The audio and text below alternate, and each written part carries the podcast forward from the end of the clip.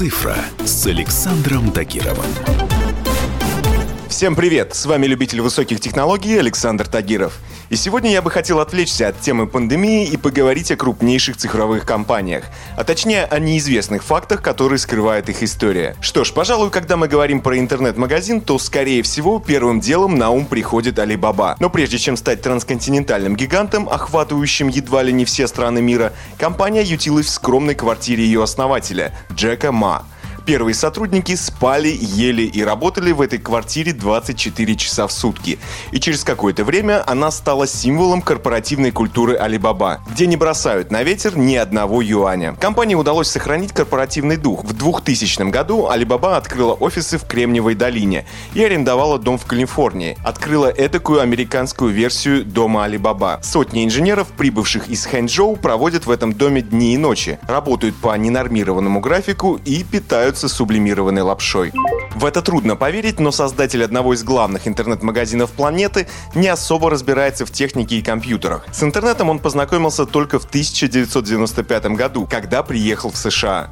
Есть даже байка, что первым словом, которое он вбил в поисковик, было слово «пиво». На старте Alibaba имел бюджет в 60 тысяч долларов, который сформировали 18 инвесторов. В итоге бизнес вырос из квартиры в национальный проект Китая. Другой популярной интернет-площадкой для продаж является Amazon. С этой компанией связано тоже достаточно много занимательных фактов.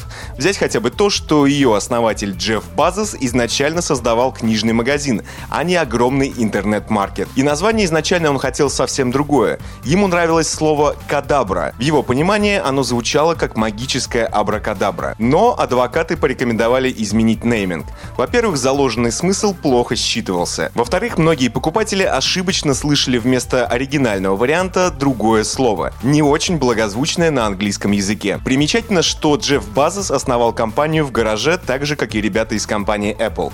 И первым рабочим столом в компании была обычная дверь, положенная на опоры. Эта дверь до сих пор есть в офисе Amazon, хотя склады компании сейчас занимают площадь размером 100 тысяч олимпийских бассейнов. Нынешний логотип компании тоже не так прост. Черта под надписью — это улыбка, которая тянется от буквы A до буквы Z, то есть от первой буквы английского алфавита до последней. В компании объясняют это готовностью доставить любой продукт каждому в любую точку мира. Ну и напоследок, вот вам еще один интересный факт в вашу копилку. Аль Пачино был лицом Фейсбука. То, что Facebook начинался как социальная сеть для студентов Гарварда, известно практически каждому. Но в развитии проекта хватает и других интересных деталей. Например, первый логотип Фейсбука для Цукерберга нарисовал его однокурсник из Гарварда Эндрю Макколум. И выглядело это как расплывчатое изображение лица, созданное из единиц и нулей, компонентов двоичного кода. За основу этой картинки было взято именно лицо знаменитого актера.